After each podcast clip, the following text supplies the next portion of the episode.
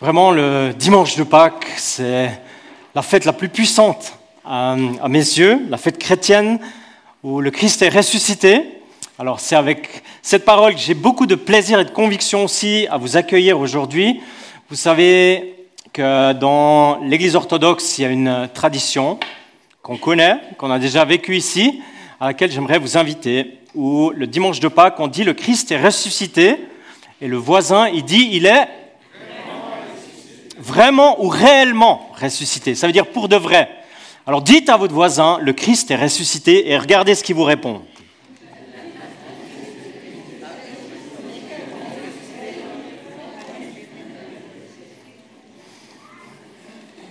Amen. Merci beaucoup pour le temps de louange qui nous connecte à Dieu, qui nous connecte à sa grâce, à sa présence. Dans beaucoup d'endroits dans le monde aujourd'hui, on fête Pâques. La fête de Pâques, elle est célébrée dans les églises. Vendredi dernier, c'était la fête de Pessah chez les Juifs. Aujourd'hui, la plupart des chrétiens du monde célèbrent l'agneau pascal, la, puissance victorieuse de Dieu qui met un terme au dernier ennemi de l'homme. Aujourd'hui, on pourrait le dire comme ça, on célèbre ou on fête la mort de la mort. Ou mieux formulé, évidemment, on célèbre la victoire de la vie. C'est ce qu'on a chanté tout à l'heure, la victoire de Dieu sur son ennemi, qui accessoirement est aussi le nôtre d'ennemi. Parce que celui qui attaque le Créateur depuis tout temps est aussi celui qui attaque ta vie. C'est celui qui attaque ma vie, qui attaque la vie des chrétiens, qui attaque les disciples de Jésus, qui agresse les structures saines, les relations, l'Église, la création, enfin tout ce que Dieu fait, va faire ou aimerait encore faire, eh bien l'ennemi, il voudrait agresser. Mais aujourd'hui, on l'a dit, on célèbre sa défaite définitive. Et surtout, on célèbre la victoire définitive de Jésus. La croix, elle est vide. Le Seigneur, il est ressuscité. Plusieurs d'entre vous le savent, avec Fabienne, on, a, on est parti quelques jours en vacances ce printemps. On a voulu marquer notre quart de siècle de vie commune, qui aura lieu la semaine prochaine en fait. Et ça fait longtemps qu'on souhaitait vivre un temps spécial, une brève étape de quelque chose que nous ne connaissions pas ou pas encore. Alors on est parti dans le désert, à la recherche d'une source d'eau. Dans le désert du Negev, l'ancienne route entre l'Égypte et Israël, un désert qui était chaud, torride, mais magnifique de décor. Donc c'était lundi, aujourd'hui c'est un peu différent pour mon corps, avec la météo. Les personnes de l'endroit, là-bas, ils nous ont remis une carte dans les mains ils nous ont indiqué un parcours qui est facile pour des Suisses, qui disait, qui permettait d'aller de A à B. Et B, c'était des chutes d'eau au cœur du désert. Alors on est parti avec 9 litres d'eau sur le dos, de la crème solaire Indice 30 et notre carte. Un parcours sécurisé, bien sûr, aucun souci, pas d'ombre pendant plusieurs heures. Chaud et soif, des dénivelés solides, une étape brève qui illustre que nos vies ne sont pas toujours des longs fleuves tranquilles. Ça se sentait et ça se vivait. Mais, mais l'espérance qui te permet d'avancer. L'espérance d'être renouvelé dans une vision de savoir où tu vas, pourquoi tu fais ce que tu fais. Une espérance qui finalement devient le moteur de l'étape et de la saison. Alors, euh, on a trouvé les chutes d'eau, ouais, je dis encore juste ça. Puis on est bien ressorti du désert, tout ça s'est bien passé. Ce matin de Pâques, j'aimerais parler d'espérance. Comme j'ai dit, cette brève étape dans le Negev, c'était magnifique. J'encourage chacune et chacun. C'est tellement dépaysant. Mais c'était une illustration d'une réalité qui est éclairée par la puissante nouvelle de ce matin. Tu as besoin d'espérance. Tous, on a besoin d'espérance.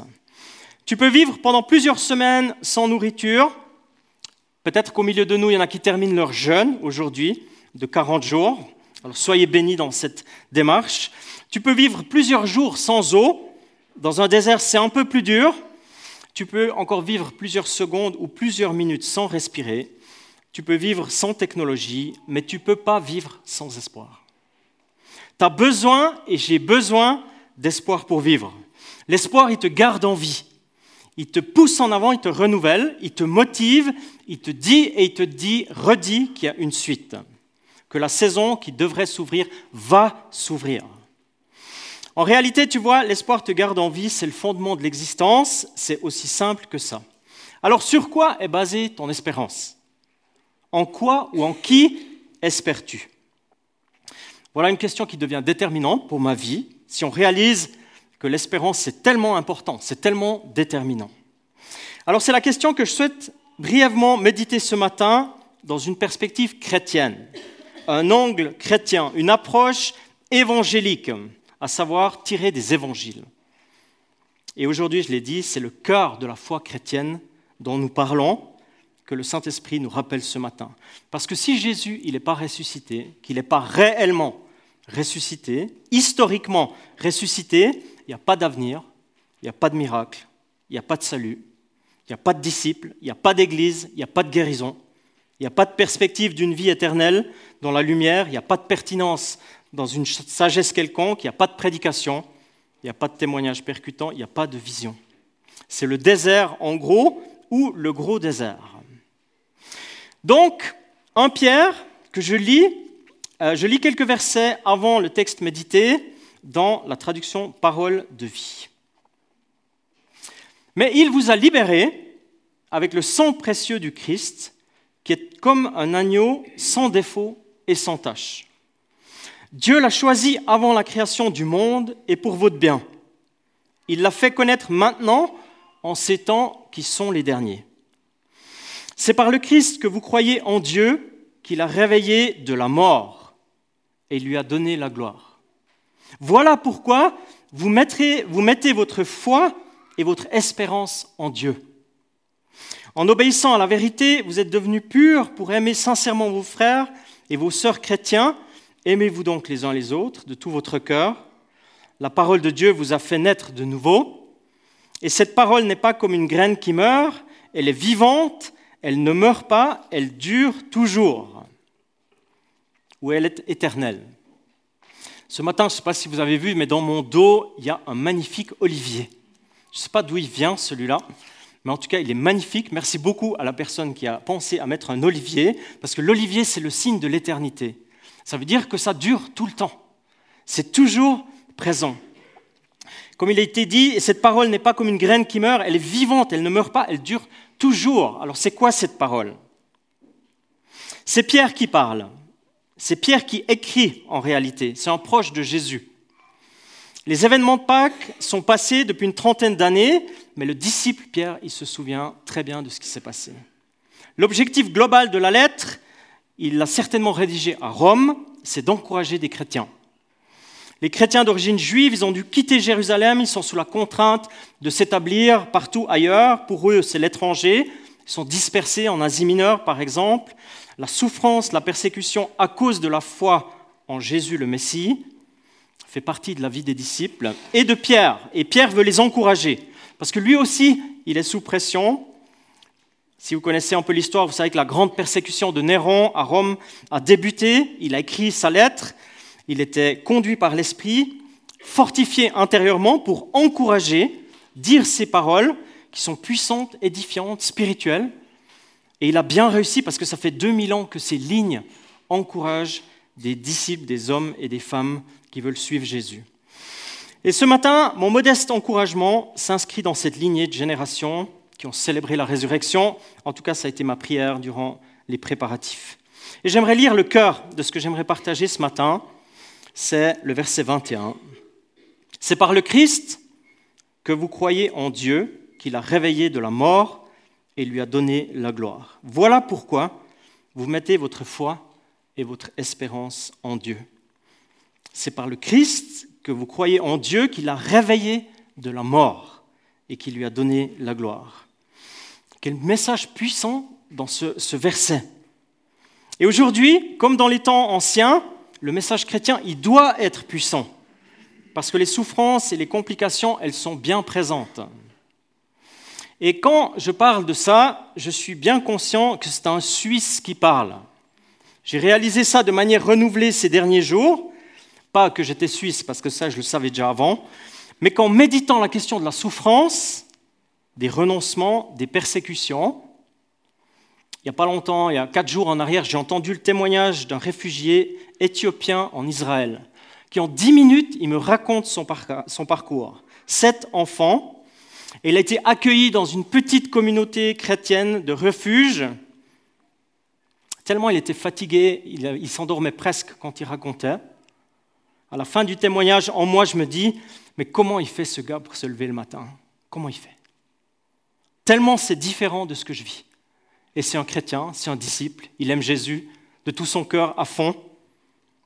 Comment il fait? Évidemment, il n'y a pas de concours dans la souffrance. Ce n'est pas un podium des persécutions, il n'y a pas de médaille de souffrance. Les histoires de vie sont différentes, les contextes de vie sont différents, les pressions dans la vie sont différentes, et tous, nous qui sommes là, nous vivons des étapes qui sont faites de souffrance, de difficultés, mais je veux bien me rendre compte tout à nouveau, dans un horizon large, que mon contexte, il est ici, il est helvétique. Somme toute, il est confortable, potentiellement très confortable en tant que croyant. Et quand je dis ça, aucune culpabilité dans ça, mais une conscience du cadeau. Bref, lorsque nous souffrons, qu'importe les âges et les générations, les nations, la souffrance a le potentiel de nous écraser, de nous briser ou de nous déchirer. Elle a le potentiel de faire ça, parfois elle y parvient, mais aujourd'hui, et particulièrement à Pâques, le message, c'est celui de l'espérance. Amen. De l'espérance réelle. Pourquoi mets-tu, si tu es chrétien, si tu es disciple de Jésus, pourquoi mets-tu ton espérance en Dieu? Pierre le dit, c'est parce que Dieu a réveillé Jésus de la mort. C'est pour ça. Voilà la nouvelle qui transcende les générations, les âges, les nations et même les situations on a de l'espérance parce que Jésus a été réveillé d'entre les morts. Et Pierre, il sait de quoi il parle. Comme dit, il est probablement sous la pression à Rome. Il vit avec un potentiel probable de 3 à 4 des biens matériels qu'on a aujourd'hui. Pas d'AVS, pas de technologie, pas de soins à domicile, pas de vacances, pas de 13e, rien. Mais il proclame, parce que Dieu a la capacité de réveiller Jésus des morts, à cause de ça, il y a de l'espérance. C'est même en fait le fondement absolu, la raison principale, la dalle bétonnée, pourquoi on peut espérer? Alors j'aimerais brièvement parler de quatre personnes, quatre personnes qui posent le fondement de leur existence sur Jésus, sur la puissante nouvelle de sa résurrection. C'est des personnes qui prennent à cœur l'encouragement de Pierre, qui choisissent de poser un fondement d'espérance en Jésus, et c'est tellement puissant.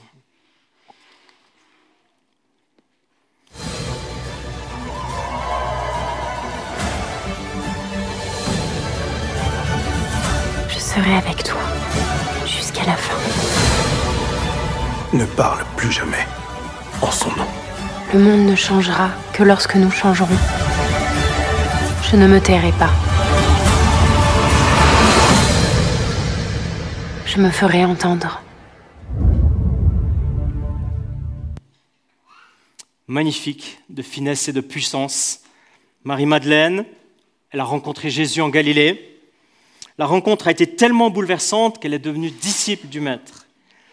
La parole nous dit qu'elle a été délivrée de sept démons. C'est dans Luc 8, verset 2. Avec d'autres femmes concernées, Marie qui venait de Migdal ou Magdala, elle a été visitée, guérie, transformée par la puissance du Messie. Une rencontre tellement bouleversante dans sa vie qu'elle est devenue participante dans son équipe de ministère, du leadership avec Jésus et son ministère. Elle est la femme la plus présente dans l'Évangile après la mère de Jésus. Une témoin présente lors de la passion, la souffrance du Christ, et une témoin présente lors de la résurrection. Un peu une des dernières personnes à la croix et une des premières personnes au tombeau. Un témoin de l'aube, du début, proactive, de la conviction du fondement de la résurrection. Et quand on lit l'histoire de Marie-Madeleine, quelle puissance dans son témoignage, on a l'impression qu'elle est inébranlable de conviction. Au début de sa vie, c'était appuyé par la guérison, une délivrance que Jésus a permise dans sa vie, des démons qui l'habitaient, un miracle. Par la suite, c'était appuyé par l'enseignement de Jésus, qu'elle a bu pendant plusieurs années, les temps de ministère, les voyages, les miracles opérés par son rabbi, son maître. Et puis désormais, c'est une conviction inébranlable appuyée sur la résurrection, la rencontre du jardin avec Jésus. Marc 16, tout à la fin de l'évangile, dit simplement de manière très sobre, Jésus apparut d'abord à Marie de Magdala, dont il avait chassé sept démons. Donc celui pour qui elle a tout donné, et elle va encore le faire durant toute sa vie. Et c'est magnifique. Et j'aimerais parler d'un autre témoin dont on ne parle pas beaucoup, c'est Thomas, le disciple. Le disciple qui doute. On parle peu de lui dans l'Évangile, il est un des douze disciples qui a suivi Jésus durant tout son ministère. Il faut avouer, quand Jésus a été crucifié, aucun des disciples n'a vraiment compris ce qui se passait en réalité.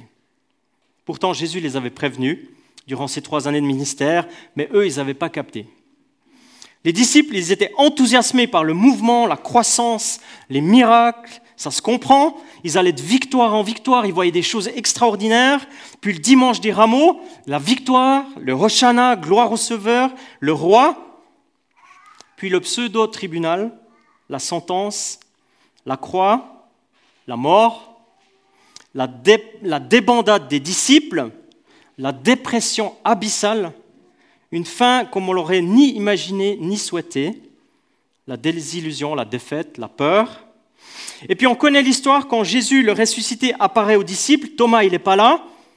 Et il entend face à la nouvelle des disciples, Hé, Jésus, il est ressuscité. Il est vraiment ressuscité, c'est énorme. Et puis Thomas, il dit, sûr, j'étais avec lui pendant trois ans, alors tu vois comment je croirai peut-être quand je verrai. Alors en cette journée d'aujourd'hui, on pourrait dire que Thomas pensait peut-être qu'il s'agissait d'une blague, qui peut être une fois par année. C'est autorisé, c'est permis. Aujourd'hui, on dirait c'est un prank, ça tourne mal. Une histoire avec laquelle on essaye de faire croire quelque chose à quelqu'un. Une histoire folle. Une histoire tellement folle qu'on peut y croire, qu'on ne peut pas y croire, mais on essaie de faire croire ça à nos amis. En fait, Thomas, il est assez contemporain en réalité.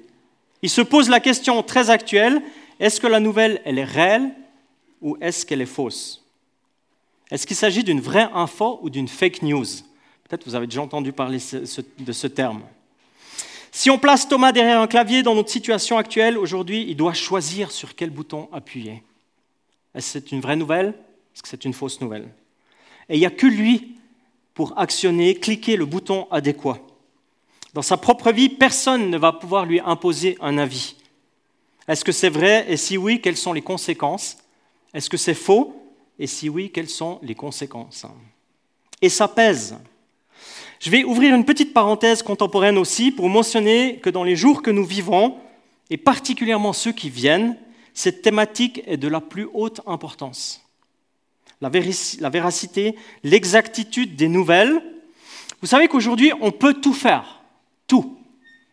Chaque image, chaque information, chaque nouvelle nous invite à cliquer est-ce que c'est vrai ou est-ce que c'est faux?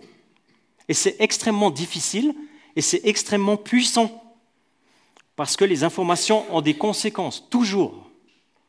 Les grands de ce monde l'ont bien compris.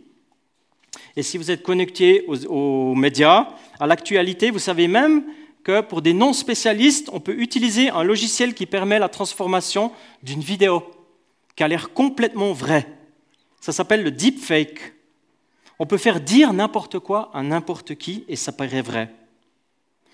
Alors si une fois vous voyez une vidéo de moi devant ma maison qui dit que je voudrais postuler pour devenir président d'Europe et puis que ça a l'air hyper vrai, alors sachez que c'est faux. Même si vous moyez ma maison, même s'il y a des gens de Chindon qui commentent et que je dis ça avec ma bouche, avec mon visage, et les lèvres correspondent totalement à ce que je dis, sachez que ce n'est pas juste. Hein. Et c'est dur de voir est-ce que c'est vrai, est-ce que c'est faux? Et je pense que nous et les générations à venir, on va vraiment beaucoup être confrontés à ça encore. La guerre de l'information, la recherche de la vérité, ça fait que de commencer. Je ferme la parenthèse. Alors, pour Thomas, la résurrection de Jésus. Le retour à la vie de celui qui est mort, c'est une nouvelle incroyable.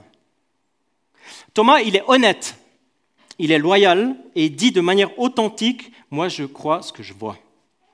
C'est pourquoi Jésus, il ne lui fait pas de reproche, aucun. Jésus l'accompagne dans le processus, il l'invite à la foi, à celle qui a vu et qui a cru. Jésus lui permet de le toucher, il dit, avance ton doigt dans ma main, regarde mes mains, avance ta main dans mon côté, mets-la là. regarde, c'est réellement moi. Et c'est un moment tellement crucial dans l'Évangile et dans l'histoire de la résurrection de Jésus. Parce qu'à partir de maintenant, Thomas, il pourra croire complètement, réellement, témoigner, avoir la conviction que la mort ne gagne pas, mais que la vie éternelle est en préparation. Que lui aussi, un jour, il va mourir et ressusciter. Moi, j'imagine la puissance du changement dans la vie de Thomas, une vraie énergie à partir de ce moment, et c'est glorieux, c'est tellement puissant que la tradition, elle dit que Thomas, il est parti et il est, le fondateur des églises en Inde du Sud. On dit qu'il est arrivé vers l'année 50, qu'il serait mort en martyr, et qu'il a implanté les églises dans le continent indien, enfin en Inde, au sud de l'Inde. Suite certainement à cette rencontre. Je parle d'une troisième personne, de l'auteur de la lettre, l'auteur de cet encouragement, a basé notre espérance sur la résurrection de Jésus. C'est le disciple de la première heure, il est bien connu, disciple connu et reconnu, mais avant d'être l'auteur de cette parole, méditez aujourd'hui, il fait partie du leadership proche de Jésus, le cercle des quatre, les intimes, celui qui était tout près de la source, puis c'est celui qui a chuté grave aussi dans ses paroles. Il a été faible, lâche, tout était fini avant le chant du coq, il était dévasté, puis la rencontre avec le ressuscité dans la chambre, puis au bord de la plage, la restauration par la question est-ce que tu m'aimes? L'installation par l'affirmation prends soin de mes brebis. L'implanteur d'église est né suite à la résurrection. Là encore, le fondement de cette transformation, c'est la résurrection de Jésus. La puissance de Dieu qui, révèle, qui relève de la mort, c'est la puissance créatrice de Dieu qui peut tout en chacun, à tout moment. C'est par le Christ que vous croyez en Dieu qu'il a réveillé de la mort et lui a donné la gloire. Voilà pourquoi vous mettez votre foi et votre espérance en Dieu. Et l'expérience personnelle de l'auteur de ces lignes, les, puissantes rencontres avec le ressuscité, lui donne une immense assurance pour affirmer ça. Ce n'est pas seulement une théorie, c'est du vrai, c'est ce qu'il a vécu. Et je parle de la quatrième personne, c'est toi en fait. Ou moi. Nous qui sommes là ce matin, nous avons choisi de venir au culte ici à Pâques on a entendu le message jusqu'à maintenant. Est-ce que la nouvelle de la résurrection de Jésus nous concerne? Est-ce que tu es personnellement concerné, informé, voire même impacté par cette nouvelle? Ou sinon, c'est quoi ton espérance? Sinon, sur quoi est-ce que tu t'appuies dans, ta situation? Moi, je sais que dans ma vie, et je sais que dans ta vie, il y a des complications il y a des problèmes, il y a des souffrances. Peut-être qu'elles sont liées à la foi chrétienne, peut-être qu'elles ne sont pas directement liées à ta foi, mais peut-être c'est lié à ton passé, aux circonstances, une erreur, un péché, une situation. Peut-être même que dans ta vie, il y a des choses qui paraissent complètement impossibles, bloquées, infranchissables, et tu vois pas trop comment les jours et les semaines qui viennent pourrait changer la situation. Un peu comme les disciples en fait. Après la mort de leur maître, comment est-ce que les choses pourraient changer? Comment on pourrait imaginer un autre parcours? Comment est-ce que tu pourrais maintenir ne serait-ce qu'une lueur d'espérance? Peut-être une maladie aussi, une souffrance relationnelle, un blocage, un désert de sens à ta vie, une situation professionnelle, peut-être des chiffres rouges foncés quelque part, une relation amoureuse compliquée, une information secrète, non révélée, qui a des conséquences. Eh ben, tu vois, j'aimerais te dire que Dieu, ce matin, il te dit, il y a de l'espérance. Amen. Il y a de l'espérance, non pas à cause de toi et à cause de ton brillant parcours, mais à cause de Jésus et de sa présence ici, le ressuscité dans ta vie. Amen. C'est lui qui fait la différence. Il n'y a plus d'impossibilité en Jésus, parce que le dernier ennemi, il a été vaincu. La mort dans tous les domaines, qu'elle soit physique ou autre, est vaincue, et la vie en Jésus, c'est beaucoup plus qu'une information. C'est beaucoup plus qu'une information, c'est une réalité puissante qui permet l'espérance. Parce que tu vois, la mort à Pâques, elle a plié à cause de la victoire de la vie en Dieu et à cause de la puissance de la résurrection en Jésus. Amen.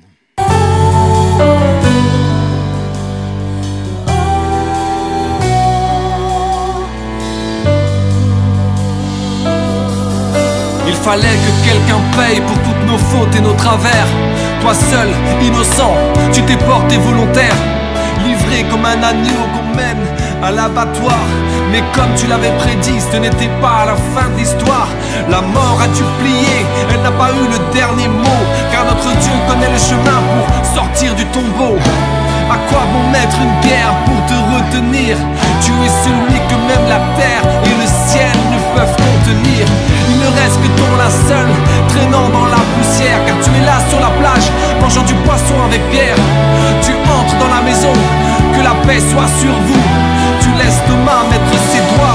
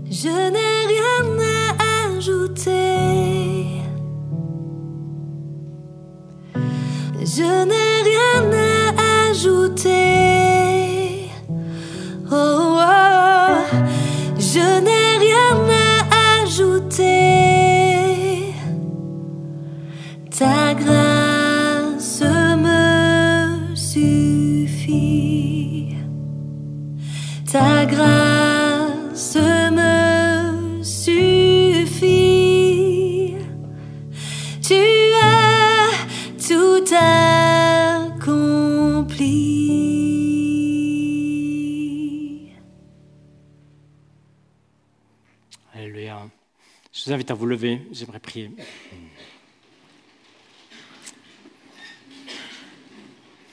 Seigneur notre Dieu, nous voulons te dire notre reconnaissance pour ta présence dans nos vies. Te dire merci parce que la résurrection que nous célébrons aujourd'hui, c'est le fondement de toute espérance. Et nous te bénissons parce que tu nous le rappelles ce matin par ton Saint-Esprit. Tu connais nos vies, Seigneur. Tu sais comment nous sommes venus ici ce matin. Tu sais ce qu'il y a dans nos pensées, dans nos cœurs, dans notre histoire. Tu connais chaque jour de notre vie. Et ce matin, tu nous rappelles qu'il y a de l'espérance à cause de la résurrection qu'il y a en toi, Jésus. Merci parce qu'elle est pleine de grâce et de puissance en même temps. Et si tu as vaincu la mort, eh bien Seigneur, tu peux vaincre chacune des situations que nous vivons si nous gardons le regard fixé sur toi. Et c'est ce que nous te prions ce matin, par ta grâce, ta présence, par la présence de l'Esprit Saint, remplis nos cœurs d'une foi qui est basée sur ta résurrection. Merci parce que la mort physique ou la mort de toutes sortes n'a pas le dernier mot, mais c'est toi, Jésus, qui a le dernier mot. Et que ça soit réel aussi dans nos vies, dans notre vie d'Église. Seigneur, conduis-nous, accompagne-nous de cette grâce et de cette puissance. Alors que nous te prions, que nous nous ouvrons à, ta présence ce matin de manière toute renouvelée. Et merci parce que ce n'est pas à cause de nous, mais c'est à cause de toi, de ton amour pour nous. Et comme tu l'as fait avec Thomas, avec Pierre, avec tant de disciples, tu n'as pas jugé nos incompétences, mais tu nous as accompagnés pour que nous puissions réaliser la force de la résurrection. Et nous te bénissons pour cela dans le nom précieux de Jésus. Amen. Amen, Seigneur.